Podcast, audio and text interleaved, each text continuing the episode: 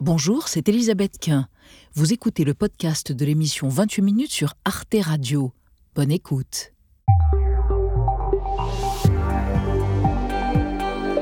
Bonsoir et bienvenue dans 28 minutes. L'actualité du jour, c'est l'accord trouvé in extremis à la COP28 de Dubaï ce matin très tôt. Les pays du monde s'engagent donc à transitionner en dehors des énergies fossiles, fermez les guillemets, une grande première dans l'histoire de la COP. I invite the CMA to adopt the draft decision entitled Outcome of the First Global Stocktake. Hearing no objection, it is so decided. Tout le monde a remarqué qu'il n'était pas fait mention de sortie des énergies fossiles, mais de transition. Le texte final marque-t-il un succès historique ou alors un demi-échec frustrant? Par ailleurs, peut-on faire confiance aux puissances pétrolières pour appliquer cet accord? On en débattra tout à l'heure, avant de retrouver dans la dernière partie de l'émission Marie Bonisseau et Xavier Mauduit. Bonsoir, Elisabeth. De quoi parlez-vous, cher Xavier, pour commencer? La question est d'importance. La réforme du lycée professionnel, c'est une promesse de campagne d'Emmanuel Macron. L'intersyndicale est vent debout. Il ne faut pas casser la voie professionnelle. C'est l'honneur de l'école de la République. Et pour nous, c'est l'occasion de revenir aux origines du CAP, le certificat d'aptitude professionnelle. Et vous, Marie, où allez-vous? Moi, je vais vous révéler les grandes questions que se sont posées les Français en cette année 2023. Je me suis plongée dans les données du moteur de recherche Google, qui sait évidemment tout de nous. Pas mal de surprises, je crois. À tout à l'heure, et nous sommes heureux de recevoir ce soir Dominique Garcia, grand archéologue et président de l'Institut national de recherches archéologiques préventives, l'INRAP, celui-là même qui empêche qu'on détruise une nécropole médiévale pour bâtir une entreprise de pompes funèbres à la place, par exemple. Dominique Garcia publie l'Atlas archéologique de la France, car il aime les fouilles hexagonales. Creusons le sujet ensemble. C'est parti.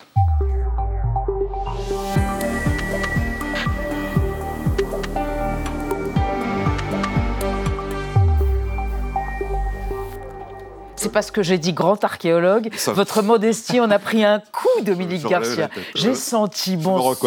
Bonsoir, bienvenue. Bonsoir. Dans, le, dans 28 minutes. Je vous présente Anna Ndiaye et Benjamin Sportouche. On va évoquer évidemment avec vous votre vocation. Elle était adolescente pour l'archéologie et puis l'Atlas archéologique de la France chez Talendier. Un cadeau de Noël, ma foi, je dois dire, absolument admirable. Bon, alors, pour ceux qui ne vous connaissent pas tout à fait encore, on va découvrir votre portrait. Vous êtes d'accord? Réalisé par Gaël Legras, grand archéologue. Un mythe, l'INRAP, un atlas, c'est la règle de trois de Dominique Garcia. Selon lui, la quête des trésors enfouis est un mythe de l'enfance. Né en 1962 dans le département de l'Hérault, il se passionne très vite pour l'archéologie. Au collège, vers l'âge de 13 ans, il la pratique au sein d'un club dirigé par un professeur de lettres classiques.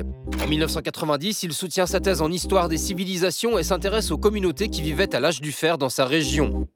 Enseignant-chercheur, il se spécialise dans la protohistoire, période qui s'étend grosso modo entre 3000 et 120 avant Jésus-Christ. En 2009, lors d'un colloque au musée du Rouergue dans l'Aveyron, il est interrogé sur les fouilles récentes du site des Touriès au pied du Larzac. Est-ce que ces stèles gauloises de 600, 500 avant Jésus-Christ ont un lien avec euh, l'ensemble remarquable de statues menhirs découvertes en, Aveyron? Il nous manque toute une série de, statues qui pourraient faire le, faire le lien. En 2014, il est nommé à la tête de l'INRAP, l'Institut national de recherche archéologique préventive. Une loi de 2001 systématise les diagnostics archéologiques et les fouilles préventives lors des travaux d'aménagement du territoire.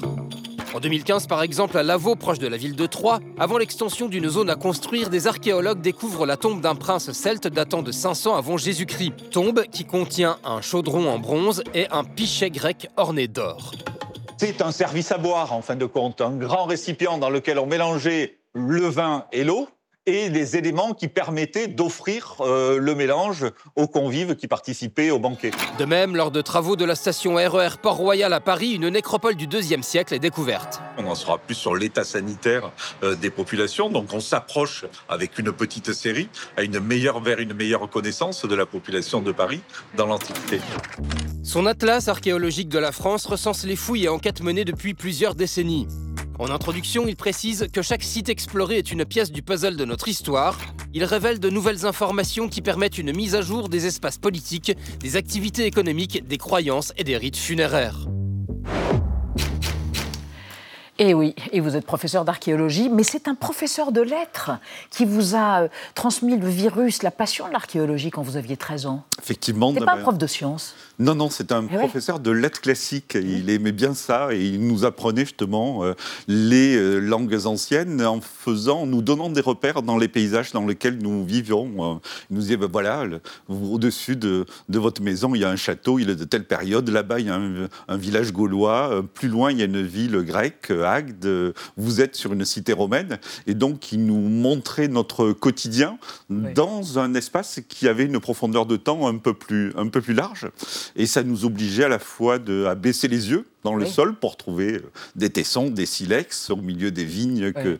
nos parents travaillaient ou de la garrigue qu'on traversait pour s'amuser, mais également de lever la tête en disant tiens, ce tesson grec, eh ben, il est passé par le port d'Agde, il est venu en bateau, et donc c'était un peu voilà une, ce qu'on appelait l'éducation populaire et qui avait du sens. On travaillait avec les, les outils, les livres qui étaient euh, sous nos pieds, et en l'occurrence le livre c'était la terre euh, et les informations c'était les objets archéologiques. Et on convenait que l'histoire, c'est de la géographie.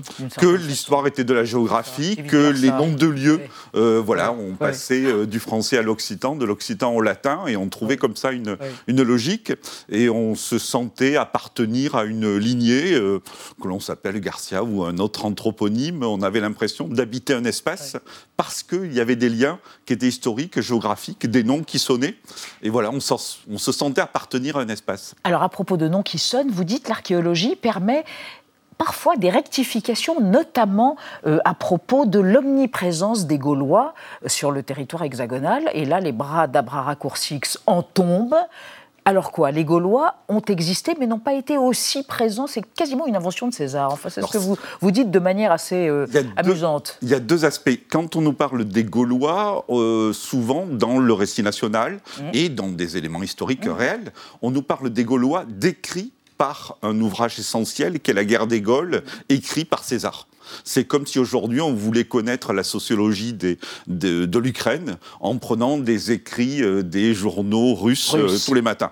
Et en disant, voilà, comment vivent les gens? Et vous prenez la littérature russe. César, lui, faisait la guerre contre les Gaulois et envoyait ses rapports, qui étaient des rapports militaires, au Sénat à Rome. Donc il n'était pas là pour faire de l'anthropologie, il n'était pas là pour faire de l'archéologie, il était là pour faire de la propagande, avoir des moyens militaires. Et donc pendant longtemps, on a fait l'histoire euh, des Gaulois en prenant les récits des Ouais, vainqueurs ouais. et des vainqueurs qui étaient des militaires. D'où même cette vision du Gaulois euh, qui était euh, le Gaulois combattant, celui qui, euh, qui était tout le temps en train de se battre, alors que le Gaulois, ben, il a une histoire un peu plus longue. C'est pas uniquement un siècle où il a Oui.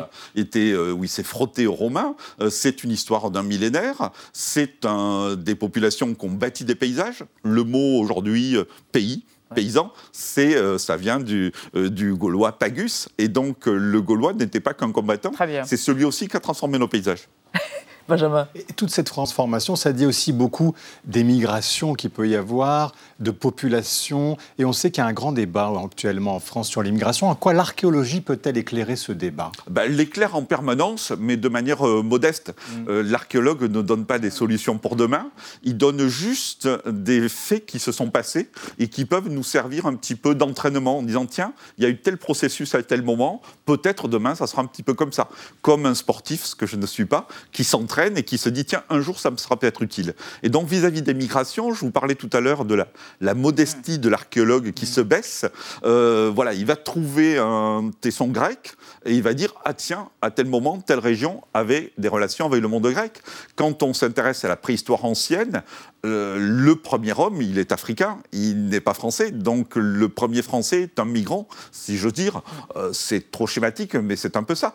Nos paysans aujourd'hui du néolithique, les agriculteurs, euh, ce sont des pratiques qui sont venues du Moyen-Orient, soit par le Danube, soit par la Méditerranée. Donc même ce qu'il y a de plus ancré dans le territoire et qui nous construit et qui fait qu'encore beaucoup de nos concitoyens sont des paysans, c'est une pratique qui a été importée. Et la langue qu'on parle aujourd'hui, le français, c'est du latin. Le latin, ça a été importé aussi. Donc on est tous des migrants. Une fois qu'on a dit ça, on ne résout pas les problèmes. Mais en revanche, on les remet en perspective et ça pose, ça pose un peu les le petit peu le débat. D'où l'Atlas qui Ah bah, présente aussi Ah bah. euh, cet élément-là. Cet élément-là, absolument. Euh, une question à propos de Notre-Dame. On va en parler avec Anna, puisque euh, le feu, c'était en 2019. La flèche, selon d'ailleurs le modèle de Viollet-le-Duc, vient d'être réinstallée. Mais on a découvert, à la faveur, si je puis dire, de cet incendie, des trésors. Exactement, des trésors dont certains datent du Moyen Âge. Eh bien, ils ont été retrouvés à seulement 15 cm en dessous du sol de la cathédrale. Et sans cet incendie, comme vous l'avez dit Elisabeth, jamais de telles fouilles n'auraient été possibles. Alors vos collègues de l'INRAP ont retrouvé une clôture sculptée en pierre datant du XIIIe siècle, le jubé, hein, donc euh, clôture qui séparait le chœur liturgique de la nef et des fidèles et qui avait disparu au XVIIIe siècle. C'est donc une découverte majeure. Ont aussi été exhumés des calorifères, donc des canalisations euh, en briques qui avaient été posées par l'architecte Eugène Viollet-le-Duc au XIXe siècle et qui permettaient de chauffer euh, la cathédrale par le sol. Et aussi euh, plusieurs sarcophages en plomb. Et dans l'un d'eux, un squelette a même été identifié, celui d'Antoine de la Porte, un noble de 83 ans décédé en 1710 et qui aurait participé financièrement au réaménagement de la clôture du chœur de Notre-Dame, Dominique Garcia. Parfois, les catastrophes, euh, ça peut avoir du bon finalement pour les archéologues. Alors, nous, on s'en réjouit pas parce que le 15 avril, on a été euh, ému comme tout le monde, partout dans le monde. Mais en revanche, au-delà de l'émotion, on a dit on veut être utile. Et donc, on a proposé nos services qui ont été acceptés, qui sont intégrés dans la loi. Et depuis, les archéologues suivent la restauration de, de Notre-Dame de Paris. Et là, le- la découverte que vous évoquez est extrêmement symbolique, vu que c'est en construisant les fondations euh, de l'échafaudage qui aujourd'hui permet l'élévation de la flèche dans le ciel de Paris depuis quelques jours. Euh, dans ces fondations-là, c'est là où on a réalisé les fouilles. Et donc c'est là où on a découvert effectivement ce, ce jubé avec cette sculpture gothique de, de qualité, plus les sépultures. Et pour résumer, euh, c'est ce qui, moi, me paraît passionnant aujourd'hui dans l'archéologie qu'on réalise, ce qu'on appelle l'archéologie préventive, Préventive. C'est qu'on réalise un cercle vertueux. Au fur et à mesure qu'on aménage, on en connaît plus sur notre passé, tout en construisant l'avenir. On construit une station de métro. Et donc là, elle sera prête pour les Jeux Olympiques.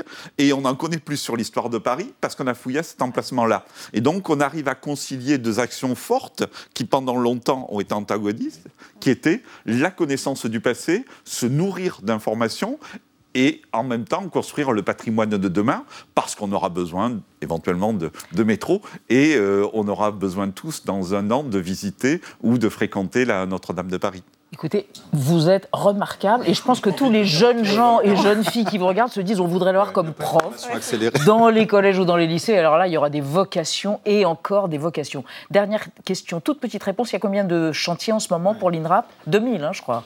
On fait 2000 chantiers par an d'ampleur qui sont extrêmement euh, variables, de quelques mètres carrés pour construire une piscine à des longs chantiers pour un canal ou pour une, une autoroute, pour enrichir notre, notre connaissance. Merci Dominique Garcia et je renvoie à l'Atlas archéologique de la France dont vous avez supervisé la splendide réalisation, c'est chez Taillandier. Merci encore Merci d'être venu. Vous pouvez vous recoiffer. ne bougez pas d'être venu sur le plateau de 28 minutes. On passe à notre débat sur la COP28. Elle s'est achevée ce matin, vous le savez, sur un accord que beaucoup qualifient d'historique. Pour la première fois, la communauté internationale s'engage à transitionner, le terme est un peu barbare, mais vers la fin des énergies fossiles, pétrole, gaz, charbon. Le mot énergie fossile a été inscrit dans l'accord. Est-ce un véritable engagement déterminant ou une sorte de fausse promesse?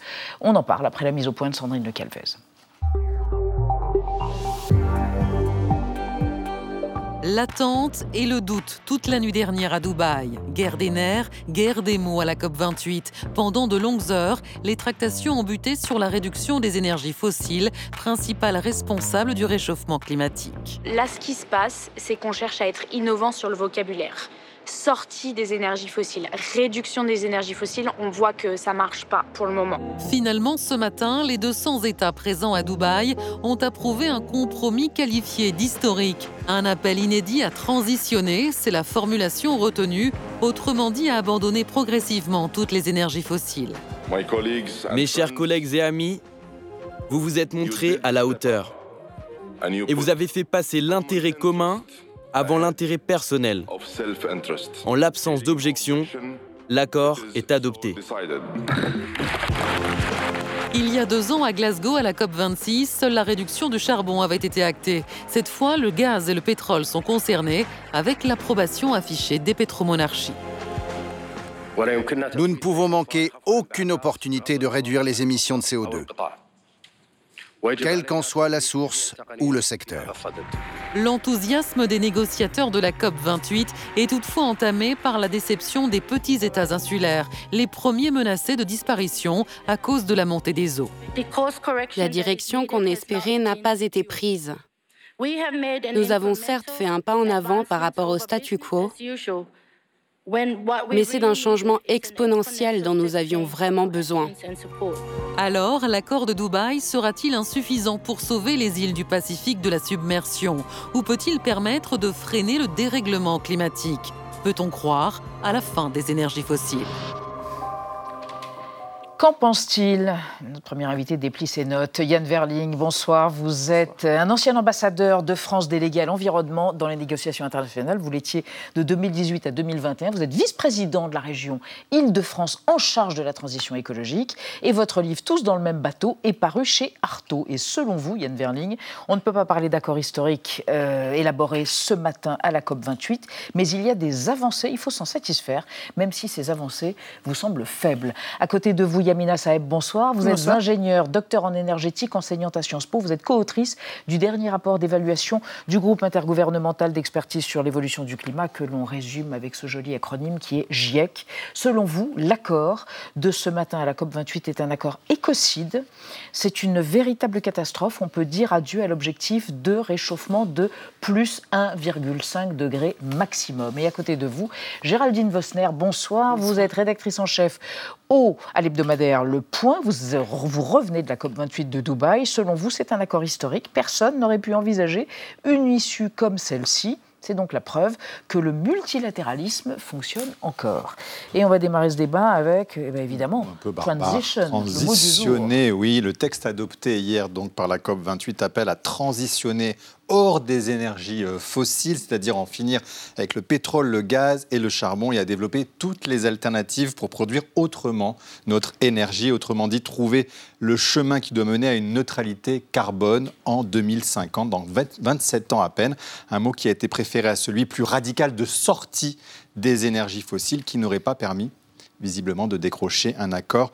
Yamina Saeb, c'est quand même une avancée tout de même non, On, s'attendait à ce que le mot énergie fossile apparaisse dans le traité, dans, l'accord. Ça, je n'arrête pas de le répéter depuis Vraiment longtemps. Oui, oui, le, mot. Pourquoi est-ce que le mot énergie fossile C'est la première fois qu'il apparaît. Oui. Euh, il y a eu le mot charbon qui était apparu avant. Pourquoi est-ce qu'il allait apparaître? Parce que dans les grandes démocraties, la société civile a fait campagne pour, euh, que, euh, pour la sortie des énergies fossiles. Donc nos, nos chefs d'État et de gouvernement ne peuvent pas rentrer chez nous et dire à la société civile, bah, le mot énergie fossile n'apparaît pas. Donc on savait que le mot allait, allait mmh. apparaître, mais le piège, ça a été ça le grand piège. Et je pense que c'est le piège dans lequel s'enferment beaucoup d'ONG et d'activistes en ce moment, c'est qu'il ne suffit pas d'avoir le mot énergie mmh. Il faut savoir comment ça apparaît. Ce n'est pas parce que ça apparaît. D'ailleurs, la façon dont ça apparaît aujourd'hui ne changera rien du tout aux plans qui sont prévus pour les énergies fossiles. Ça ne changera strictement rien. Et donc, on va continuer. Les, pays qui ont prévu, euh, avant ça, il y avait eu un rapport des Nations Unies sur euh, les prévisions de production. Euh, les pays qui ont prévu d'augmenter leur production d'ici 2030, ils vont augmenter leur production d'ici 2030 et il n'y a pas moyen de les en empêcher. Et c'est pour ça, donc, tout le monde s'est fait piéger.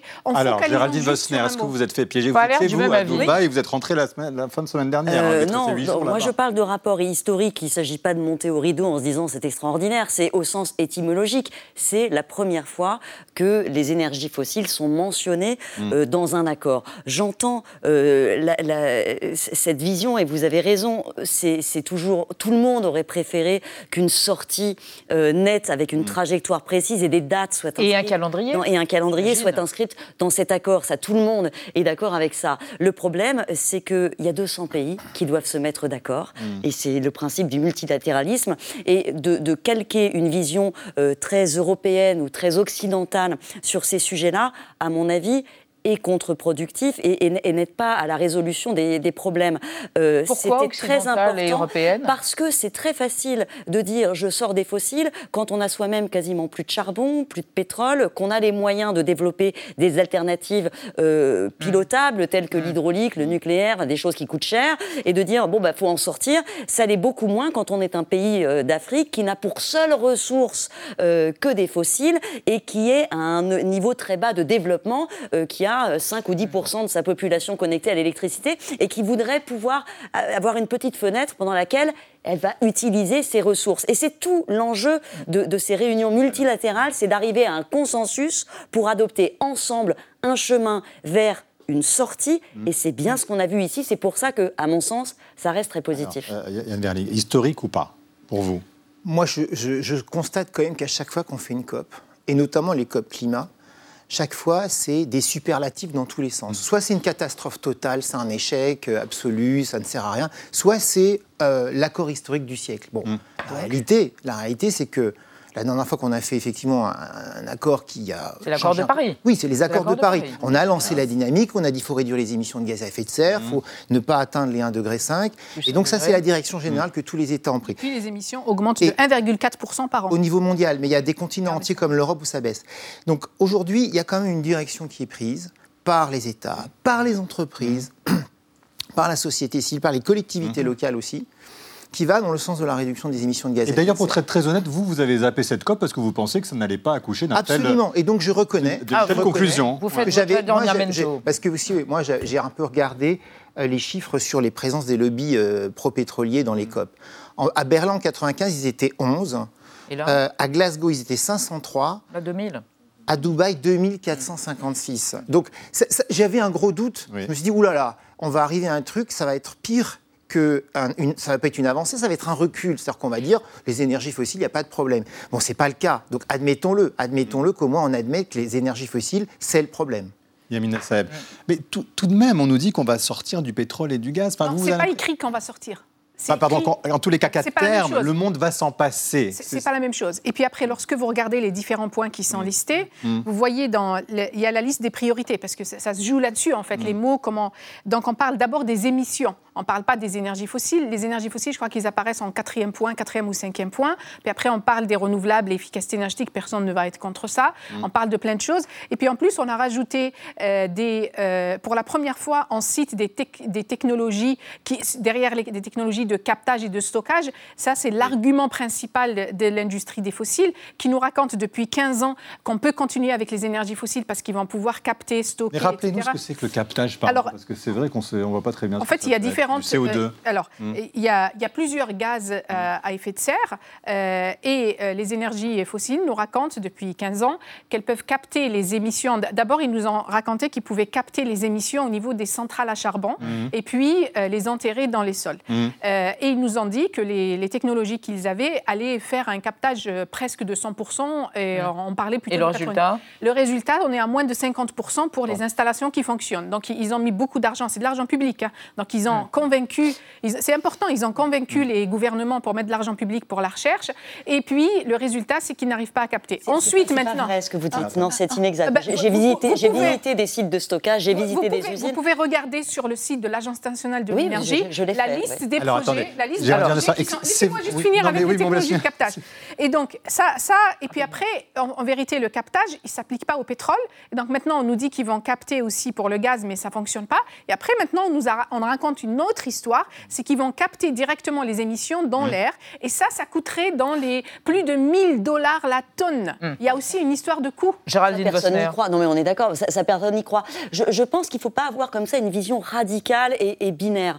Euh, ce qui ressort de cet accord, c'est que évidemment, le chemin vers le net zéro va être extrêmement Le net zéro, c'est-à-dire quoi La euh, neutralité carbone La neutralité carbone. Qui est, promise pour 2050 et qui est, indispensable. va être extrêmement difficile. Il y a des avancées qui sont majeures et qui sont surtout des signaux aux investisseurs. Hmm. C'est ça qu'ils disent les, textes de la COP. C'est investisseurs, les gars, arrêtez d'investir dans des technologies qui demain seront Mais des comment faire confiance dans ça la lorsque l'on sait que, la compagnie euh, pétrolière Emirati a déjà annoncé qu'elle allait augmenter sa production de pétrole d'ici 2027 Parce qu'elle est dans une trajectoire de sortie. C'est-à-dire qu'il faut générer des revenus Mm. euh, à une échelle 2030-2035 pour les réinvestir dans des dans des Donc produire dans plus des pour ensuite produire propres. Donc non, mais je, je termine juste parce que c'est c'est un panel. Pour la première fois, on rentre dans le concret, c'est-à-dire tripler les énergies renouvelables, doubler l'efficacité énergétique, ça tout le monde s'accorde à ça. Développer le nucléaire qui, en France, soit dit en passant, a permis de baisser les émissions de 30% en 10 ans. Euh, développer des énergies de transition comme le gaz, où on reconnaît que oui, passer du, de transition. du fuel, énergie passer du fuel au solaire, d'un coup, ça ne sera ça. pas une réalité. Ça n'arrivera Juste- pas. juste- Attendez, attendez, après. Il faut qu'on Attendez, après, après. Euh, selon cet accord, quand même, la transition, elle passe aussi par le nucléaire. C'est écrit noir sur blanc dans l'accord de la COP. Écoutez Agnès. Pannier-Runacher, la ministre de la Transition énergétique, c'est en effet la première fois. C'est un bon accord également parce qu'il porte la marque de l'Union européenne et notamment sur le triplement de renouvelables, sur le doublement de l'efficience, euh, l'efficacité énergétique, sur la justice climatique. Et il porte euh, la marque de la France puisque pour euh, la première fois, il évoque euh, le nucléaire. Yann Vering, c'est vrai que euh, les bras nous en tombent quand même. On, nous dit maintenant que le nucléaire est incontournable pour la transition énergétique. On ne s'y attendait pas. Ben, le fait Ça est paraît que. intuitif. Oui, mais le fait est qu'à un moment donné, il faut ouvrir les yeux. Euh, Moi-même, j'ai ouvert les yeux sur la question nucléaire. J'ai été longtemps anti-nucléaire. Aujourd'hui, je Comme le suis Antoine moins. D'ailleurs, qui est, Absolument. qui- qui- qui est Parce que euh, quelle est, quelle est la différence euh, avec autrefois? Autrefois, le nucléaire, c'était perçu comme une énergie dangereuse. Euh, à juste titre, peut-être, il y a Tchernobyl, Fukushima et ça. Mais aujourd'hui, on se rend compte que pour réussir le pari climatique, eh ben, il faut se doter de tous les outils et de toutes les sources d'énergie. Alors bien sûr, il faut commencer par réduire nos émissions et réduire nos consommations. C'est Sobriété. pri- priorité absolue. Mais après, une fois qu'on doit produire, toutes les énergies qui ne produisent pas du carbone quand on les utilise sont utiles. Et le nucléaire en fait partie. Mais il en fait partie. C'est évidemment pas la seule solution. Il faut aussi des éner- des énergies renouvelables. Et, pardon, mais euh, moi je sais qu'il y a un petit tarot là sur le gaz. Oui. Euh, le gaz n'a pas vocation à être fossile ad vitam aeternam. Il peut devenir vert aussi à un moment donné, avec le méthane, avec le les biodéchets, etc. Donc moi je ne suis pas à vouloir faire la guerre au gaz comme on le fait aujourd'hui, Mm. parce que justement il y a une transition possible aussi dans le gaz. Et Yamina Saeb, sur, Oui. le sur le nucléaire, mais aussi sur l'application. Oui. Parce que c'est vrai qu'on se dit que maintenant qu'il y a cet accord, comment ça va se passer derrière en fait Concrètement. Alors comment ça va se passer Est-il derrière contraignant Pas du tout. Des questions très Pas du tout. L'accord n'est pas du tout Très bien. contraignant. Comment ça va se se passer passer derrière Jamais. chaque Le calendrier. Pays, Oui. chaque pays va faire comme il a envie de faire et va s'amener avec une mise à jour de sa feuille de route. Chaque pays ou région, pour nous, ça va être la feuille de route européenne, comme il a envie de faire. Et puis on va faire encore un bilan en 2025 si on est encore là, si la planète, si la planète, on est encore en La vie. planète sera Et- toujours et là. La planète sera toujours là, pas, pas sûr pour nous. On fera encore un bilan et ce qui va se passer, c'est que le prochain bilan va être comme le précédent bilan. Les émissions mondiales vont continuer à augmenter parce que tant qu'on n'aura pas mis en place de véritables mesures pour réduire la demande et donc il n'y a pas de Mmh. sobriété. Par exemple, dans la- l'appel, il y a triplement des renouvelables, doublement de l'efficacité. Il n'y a pas un seul mot sur la sobriété. Euh, De nous tous, c'est-à-dire de, de de- tout le hein, monde, de tout le l'échelle monde, de- de- de tout le monde. Il n'y a pas un seul mot, donc c'est impossible que l'on On ne réduise. pas les modalités, en fait, effectivement. Il y a- y a- il y a rien triplement du du nucléaire, Il n'y a rien triplement du tout. des Il n'y a rien énergies du tout. Il n'y a rien du tout. Parce que en le fait, monde est chacun- divers. Non, mais c'est. Donc, pardon, mais vous allez il faut, voir, en il fait- faut comprendre ce que c'est qu'une COP et ce que c'est qu'une convention. C'est Gérald. 193 États, très exactement, qui se mettent d'accord c'est justement et au consensus. Non, mais attendez. Et donc, contrairement à ce qu'on raconte, les COP ne sont jamais contraignantes parce que ce qui est absolument euh, un- indépassable, c'est la souveraineté Non, des États. la COP de 97 était contraignante. Non, baisse, non. baisse des émissions. Souveraineté Le des États d'abord. de. Derrière, il y a des ratifications et euh, des, des- des mises en œuvre. Mais au départ, ça n'est pas contraignant. Donc ça, c'est très important. Mais surtout, ce qui est important, c'est de comprendre, comme pour les accords de Paris, c'est qu'à un moment donné, et c'est En Gérald 2015. Messner qui l'a dit, ça donne une ligne directrice pour tout le monde. Et, et c'est rester ensemble sur le même bateau, c'est extrêmement important parce que s'il n'y a pas ça, Et. Mais justement, C'est le, principe, moi c'est ce que je trouve beau, il faut quand même le souligner aujourd'hui, l'Assemblée générale de l'ONU est une coquille vide. On est dans, dans- dans un monde euh, de conflits, de général, guerres, euh, et on a réussi, c'est c'est le dernier endroit du multilatéralisme où quasiment 200 pays ont réussi à euh, construire un- une vision commune de ce que peut être le futur de nos énergies. Ça n'est pas parfait. Il y a plein de défauts. Il y a encore énormément c'est de vrai travail que- à C'est faire. vrai que la COP, 20 la COP 21 à Paris, c'était 1,5 degré maximum. Et là, on se dit, on va le dépasser. réchauffement. De réchauffement. Et là, pardon, non, mais juste, pardon, chose. est-ce que, qu'est-ce que vous répondez à ça? C'est vrai que là, tout d'un coup, on se dit qu'on a un doute Je- sur je leur dis- utilité réelle. Mais on est- on- on ne peut pas avoir de doute sur l'utilité. Il n'y aurait pas de COP, on serait déjà sur une euh, trajectoire à plus 4 degrés. Donc il y a une utilité, c'est insuffisant. L'idée, c'est de le renforcer. Et ce qu'on a vu à cette COP, c'est quand même un alignement de tous les pays sur un mieux disant. Ce mieux disant n'est pas parfait, mais maintenant le but, c'est d'aller plus loin. L'an prochain, il va rien se passer. En Azerbaïdjan, l'an prochain, la moitié du monde est en élection. Des élections aux États-Unis, C'est la prochaine COP dans un État Ensuite, il y aura au Brésil, et je tiens quand même à souligner un dernier point. On a vu là les pays de l'OPEP, de l'Organisation des pays pétroliers, se fracturer. Les Émirats Hmm. n'était pas d'accord avec, euh, avec l'Arabie Saoudite. Le Brésil s'est plutôt rangé du côté des Émirats. Ça, c'est quelque chose à suivre qui est très important et qui est porteur de, de, de, beaucoup de positifs. Une réaction sur ça Quand il y a, quand il y a eu euh, l'accord de Paris en 2015, quand il y avait l'objectif du 1,5, à ce moment-là. De ne pas dépasser un réchauffement de plus 1,5 degré et demi. À ce moment-là, les, les, trajectoires euh, montraient qu'on pourrait le dépasser à partir de 2045. Donc en 2015, on, voilà, on risquait de le dépasser à partir de.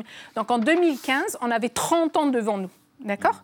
Aujourd'hui, euh, le 1,5, on risque de le dépasser d'ici 2032, 2034. Donc en fait, on a perdu deux décennies, si vous voulez. Et alors, alors le, vrai problème qui va aujourd'hui, la trajectoire sur laquelle nous sommes à partir de l'accord de Paris, c'est une trajectoire qui va nous amener à la fin du siècle à plus de 3 degrés de réchauffement. Et donc nous n'avons pas avancé nous, euh, on sait, et avec l'accord de Dubaï, là... Ça aurait, pas pu être, ça aurait pu être pire, on a envie de vous dire. Non, non, ça ne change. En fait, avec l'accord de Dubaï, en vérité, c'est euh, un green light pour plus d'énergie. Un feu vert. Un feu vert pour les, les énergies on va évoquer avec vous trois, évidemment, et avec Anna, l'arrivée d'un nouvel acteur dans le cadre de la finance climatique. Oui, dès le deuxième jour de la COP, les Émirats arabes unis ont annoncé la création d'un fonds d'investissement privé dont le but sera de financer les futures solutions pour le climat. Un projet ambitieux que le président des Émirats a voulu rendre très concret avec une première dotation de 30 milliards de dollars. C'est colossal bien plus que la promesse de 100 millions de dollars qui avait été faite la veille par ces mêmes Émirats pour le fonds perte de ces dommages qui est destiné à financer les pays les plus vulnérables.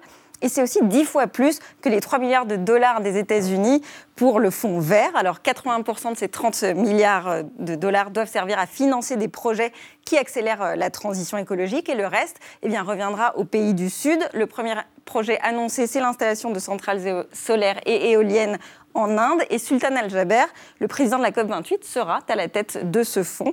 Son objectif est très clair, je le cite, transformer les milliards en milliers de milliards et faire de son pays le hub mondial de la finance climatique. D'ici 2030, le fonds devrait atteindre les 250 milliards de dollars. C'est l'équivalent d'un dixième des besoins des pays du Sud pour financer euh, leur transition. Alors plusieurs interrogations euh, tout de même. Est-ce que déjà ces pays du Sud auront des conditions d'accès au financement plus intéressantes que sur euh, des marchés euh, classiques? Et surtout, je vous pose la question, Yann Verling, est-ce que ce n'est pas une façon pour les Émirats d'accroître leur influence directement auprès des pays du Sud? Ah ben incontestablement, ce que les Émirats avaient comme pari, c'est un pari diplomatique. De hmm. se positionner dans le concert des nations comme un État qui prend la main sur les enjeux climatiques. Bon, il a plutôt réussi son affaire. Qui prend la main et qui met, euh, de l'argent sur la table, qui a les moyens de le faire. Au fond, pourquoi pas? Pourquoi ne pas imaginer qu'effectivement, les pays qui ont fait leur puissance sur le fossile ne deviennent pas demain ceux qui permettent d'en sortir? Au fond, pourquoi pas? Hum. Et, je, vais ajouter un point, c'est que l'idée de dire qu'il faut que ce financement soit privé, alors en l'occurrence, c'est des compagnies pétrolières, c'est peut-être ça l'idée euh, en principal, mais c'est très bien, parce que au fond, Aujourd'hui, quand on regarde comment euh, euh, l'action internationale environnementale est financée, les grands bailleurs, c'est que des bailleurs publics, c'est l'Union européenne, les États-Unis, le Canada. point barre. Justement, ils sont bien conscients que euh, les fonds publics ne seront jamais suffisants. Mais bien entendu, mais la réalité, c'est que je ne vous fais pas de dessin. Les fonds publics, à un moment donné, même dans les pays riches, ne sont pas indéfinis. Insuffisants. Infinis. Donc, le fait qu'on mobilise de la finance privée et que ce soit éventuellement des pétroliers, mais pourquoi pas?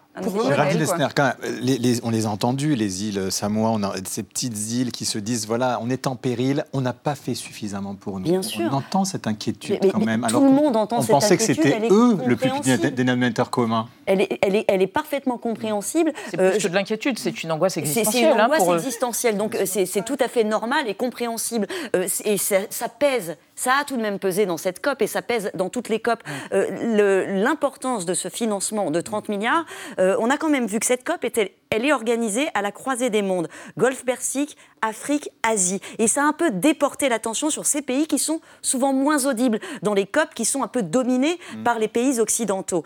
Euh, là, l'initiative a été extrêmement bien perçue des pays d'Afrique qui n'ont capté à peine 3% de tous les financements versés dans la transition énergétique ces dix dernières années. C'est rien.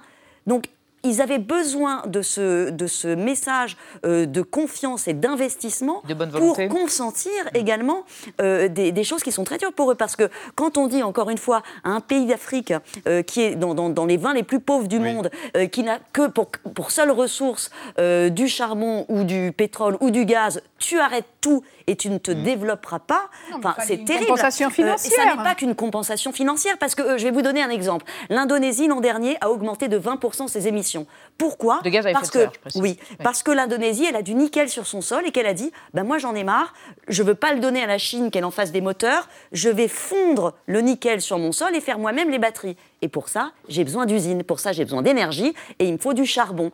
Et voilà, on est dans ces, à, assez court terme, comment leur permettre non seulement de faire la transition, mais aussi de se développer. De tout de même, on se dit, psychologiquement, ça a un impact quand même sur les consciences de se dire qu'il y a eu une COP dans un pays qui dépend, dont la, richesse dépend des énergies fossiles et qui dit je suis prêt quand même à aller sur ce chemin-là. C'est assez inattendu et ça nous laisse quand même dans, l'espoir. C'est une source d'espérance ou ça conforte quelque chose qui serait pas loin d'un effondrisme qu'on sent chez vous Voilà, ça, conforte. on savait que le mot énergie fossile allait apparaître. On le savait on le savait, on avait, on avait, on avait beaucoup de signaux, mais on savait aussi. Parler aux Saoudiens, ils ne le savaient pas. Que, hein. ça ils le savaient, les Saoudiens. Et on savait que ça allait mm. apparaître, mais de façon à ce qu'il ne se passe rien, à ce qu'ils nous enferment dans les énergies fossiles. Donc la formulation qu'ils ont trouvée à la fin correspond exactement à ce qu'on attendait qu'il se passe. Après, cette COP-là, en vérité, les COP, jusqu'à présent, elles ont toutes été des utile ou pas utile? Alors, pas utile. Pas utile. Vous dites pas utile. Qu'est-ce qu'on fait à la place Ce qu'on devrait faire à la place, si nous, Européens, on était sérieux Allez, sur la une Formule. Voilà. Alors, ce qu'on devrait faire à la place, premièrement, retrait de l'Union européenne du traité sur la charte de l'énergie qui protège les investissements étrangers dans les énergies fossiles euh, par le biais de l'arbitrage privé. Deuxièmement, lancement euh, de, des discussions euh, sur un traité de non-prolifération des énergies fossiles. Le Parlement européen vient de donner son accord. Et puis, troisièmement, revoir le paquet énergie-climat de l'Union européenne pour qu'il soit complètement défossilisé et qu'il soit basé sur la sobriété et efficacité renouvelable. Vous n'aurez pas le temps de répondre, mais là, je sens que c'est du grain à moudre. Ça bouillonne et ça réfléchit de tous les côtés aux propositions. En tout cas, merci à tous les trois d'avoir accepté de venir débattre, euh, malgré le jet lag, pour ceux qui étaient à la COP. De... Non, il n'y a pas tellement de décalage horaire, de débattre autour donc du résultat et de ce compromis euh, signé in extremis ce matin. On reste dans l'actualité avec Marie Bonisso, Xavier Maudu à propos de la réforme du lycée professionnel et on va évoquer les recherches les plus populaires des Français sur Google en 2023. Mais d'abord, les mots vedettes de l'actualité, euh, partie Bonol, comme tous les soirs. Ce soir, justement, c'est Averroès, du nom de ce lycée musulman de Lille avec lequel l'État vient de rompre son contrat de financement. C'est entendu. Le lycée musulman Averroès de Lille. Le lycée Averroès. Le lycée Averroès qui risque de perdre son contrat avec l'État. Qu'est-ce que ça veut dire? Exactement ce que ça dit. Merci de m'en dire un peu plus. Entendu. La vie secrète des mots vedettes. Averroès, dont le vrai nom Ibn Rocht, le fils de Rocht, a mué en Aben Rocht, Aven Rocht, Averrosne, puis Averroès, désigne une célébrité arabe du monde de la pensée au XIIe siècle, née en Andalousie sous domination musulmane de 711 à 1492. Dans la France de 2023, l'usage du nom Averroès évoque pudiquement une proximité avec la diversité. Il existe un club Averroès, un lobby de 500 professionnels des médias issus de la diversité dont l'objet est la promotion des troupes issues de ces rangs, les rencontres d'Averroès qui ambitionnent de penser la Méditerranée des deux rives, le programme universitaire Averroès entre Maghreb et Europe, ou un lycée Averroès actuellement dans la tourmente. Ce collège-lycée lillois privé musulman, fondé en 2003 avec le soutien de l'UOIF, des frères musulmans, qui accueille aujourd'hui 800 élèves et fanfaronne avec ses 98% de réussite au bac, a perdu vendredi son contrat d'un demi-million d'euros avec l'État, lequel lui reproche notamment d'accepter les dollars du Qatar et certains enseignements à forte teneur anti-républicaine. Le préfet cible un recueil de textes religieux conseillés aux élèves où il est recommandé la peine de mort pour apostasie ou la ségrégation des sexes. Déjà en 2015, un ex-prof de philo du lycée avait résumé l'esprit des lieux, un territoire musulman sous contrat avec l'État. Et regretté que le CDI offre pléthore d'ouvrages fréristes, mais aucun sur Averroès. Le philosophe andalou, Toubib de son premier métier, est connu pour ses commentaires des textes de Platon et Aristote. Sa grande idée, qui offusqua l'Europe pendant 500 ans, est la double vérité, concept qui concilie vérité philosophique et vérité religieuse, ou prophétie. Il fut jugé hérétique, exilé et mourut au Maroc. Peut-être victime d'un coran d'air Merci, Monsieur Nolte. Bonsoir, Marie. Bonsoir, Xavier. Bonsoir, Pourquoi Elisabeth. Hein Après tout, à cette heure-ci. Bon, cher Xavier, alors la réforme du lycée professionnel était une promesse de campagne d'Emmanuel Macron et elle mobilise tout le monde en ce moment. Ça chauffe, hein, surtout les syndicats, contre la nouvelle classe de terminale où il y aurait grosso modo plus de temps en entreprise qu'en cours. Voilà, ce qui ne fait pas du tout plaisir aux professeurs et pas qu'aux professeurs. Et vous, vous voulez revenir à l'histoire du CAP. Ah, c'est une très belle histoire. hein, pas cap. Le 24 octobre 1911, trois lettres préoccupent les députés à la Chambre. CCP, certificat de capacité professionnelle. C'est un diplôme qui est créé par une loi afin de régler le problème de la formation des jeunes. D'accord, et c'est quoi le problème alors? Alors, vous savez, beaucoup de jeunes sont formés au sein de la famille, à la suite des parents, alors paysans, artisans, et d'ailleurs, ils travaillent déjà en même temps qu'ils vont à l'école primaire. Oui, mais voilà, pour beaucoup, ils sont de plus en plus nombreux. Bah, l'école se termine et il n'y a aucune formation. Euh, c'est ceux notamment dont les parents vont à l'usine, le père, la mère, bon, bah, ils sont pas là, ils n'ont pas de formation. Alors, c'est tout le débat terrible hein, de l'apprentissage. Oh, ma bonne dame, on trouve plus de bons apprentis. Et puis de la formation professionnelle par l'école. Parce que vous avez eu plein d'initiatives, souvent euh, locales, pour former ces jeunes avec un enseignement technique, avec des écoles manuelles. Ouais, c'est tous ces systèmes-là, c'est très bien, hein, sauf que c'est à la fois local et surtout, bah, c'est cher. Alors comment on fait? Ça concerne pas grand monde. Eh bien, l'idée, c'est déjà de dépasser toutes les contraintes et les rivalités. Qui doit avoir l'ascendant Est-ce l'enseignant ou le patron? Est-ce l'école? Ou est-ce l'entreprise? Est-ce le ministère de l'Instruction publique ou est-ce le ministère du Commerce et de l'industrie, parce qu'il y a urgence, Elisabeth, dans la compétition internationale que se livrent les pays, la France, à ce moment-là, est paniquée par la pénurie de main-d'œuvre et surtout de main-d'œuvre qualifiée. Alors, ce certificat de capacité professionnelle, ben, c'est une bonne réponse, c'est une voie qui satisfait euh, plus ou moins les attentes. Alors celle des patrons, celle de la République, l'école de la République ouverte à tous et même aux plus modestes, avec la volonté de transmettre des savoirs, vous savez, ce qu'on appelle la culture générale, même la littérature, des savoir-faire et un métier. En 1919, une loi est votée, la loi Astier, et ce CCP devient le CAP, le certificat d'aptitude professionnelle 1919. Vous savez, dans la grande famille des diplômes, l'ancêtre, c'est le baccalauréat à plus de 200 ans, mais le CAP est plus centenaire. Et il faut le rappeler, Eh ben, parce que ce diplôme-là, c'est aussi l'honneur du système éducatif français, CAP, cap vers l'avenir. Eh ben voilà, bravo, chapeau, un capot à vous. Euh, Marie, alors vous êtes plongée dans le bilan annuel de Google, ça existe un truc pareil? Bon, alors euh, oui, effectué, les recherches effectuées par les internautes français. Et alors ça Cette donne année. quoi? Ben alors, ça fait un quart de siècle, hein, ça existe, euh, ce, ce bilan annuel. C'est dire, ça nous avait totalement échappé, pardon. Non, mais donc, vous savez, c'est très pratique, parce que Google, c'est toutes les On est questions qu'on n'ose pas poser euh, tout haut. Et donc, chaque fin d'année, moi, j'adore, je me plonge avec délice dans ces données pour savoir, pour comprendre un petit peu comment attirer l'attention Ah. de mes concitoyens, parce que c'est de ça qu'on parle. Google euh, a sélectionné, met en avant les pics de recherche. Pas les mots les plus recherchés, mais les mots qui ont connu la plus grande progression cette année. Donc, un intérêt soudain, souvent éphémère, ce qu'on appelait il y a quelques années un buzz. donc, pour les actualités. Dans l'ancien monde. Voilà, ça, ça vous, hein, c'est bon, ça nous parle à tous. Alors, qu'est-ce qui a buzzé dans les actualités Ah bah ouais. Il y a des évidences, ChatGPT, en deuxième la guerre entre Israël et le Hamas. Bon, ça, c'est les plus gros pics en 2023. Et pour le reste, si vous aussi, vous rêvez de buzzer, eh ben, mon conseil... Buzzer c'est euh, d'aller mal, d'aller très très mal, parce que ça, les gens adorent. Par exemple, l'acteur américain Jeremy Renner, son pic, c'est pas pour ses rôles de super-héros en violet dans, dans les films de Marvel, non, c'est parce qu'il a buzzé quand il s'est fait écrabouiller par sa dameuse à neige le lendemain du Nouvel An. C'est là que tout le monde s'est intéressé à lui. Mathieu Kassovitz, il se retrouve dans le même top, il a réalisé sept films, il en prépare un huitième. Bon, bah, on s'est précipité sur Google pour taper son nom. Le jour où il est tombé de sa moto, grave accident, c'est en septembre dernier.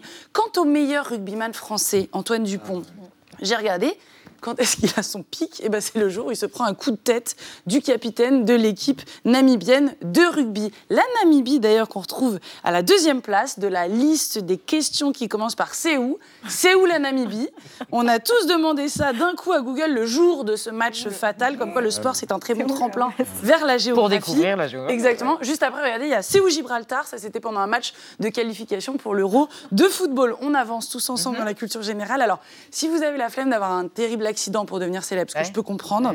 Vous lancez une petite polémique. Ça, ce n'est pas un cliché. Ah, oh. Les Français adorent quand on se dispute. Dans la liste des paroles des chansons qui ont le plus progressé en 2023, c'est en premier les lacs du Connemara, bien qui ont été qualifiés cet été par la chanteuse Juliette Armanet de chansons immondes, de musique de droite. Sardou lui doit tout. Donc également ce doigt d'honneur à l'Eurovision. Rappelez-vous cette belle photo, c'est la candidate française Lazara qui a fait ça euh, en direct. Ça l'a propulsée à la quatrième Oui, place 12 secondes, des hein. artistes musicaux. Ouais, c'est un, un petit pic. Voilà.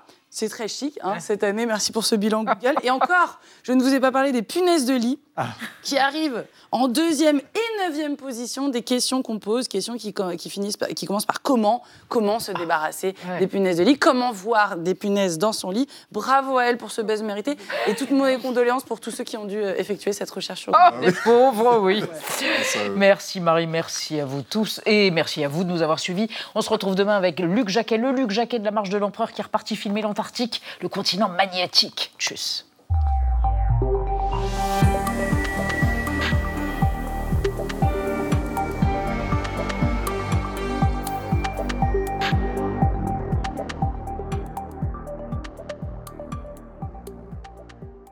Retrouvez le podcast de 28 minutes sur toutes les plateformes de podcast et sur arteradio.com. Et pour soutenir l'émission, abonnez-vous, commentez, critiquez, mettez des étoiles et partagez le podcast avec vos proches.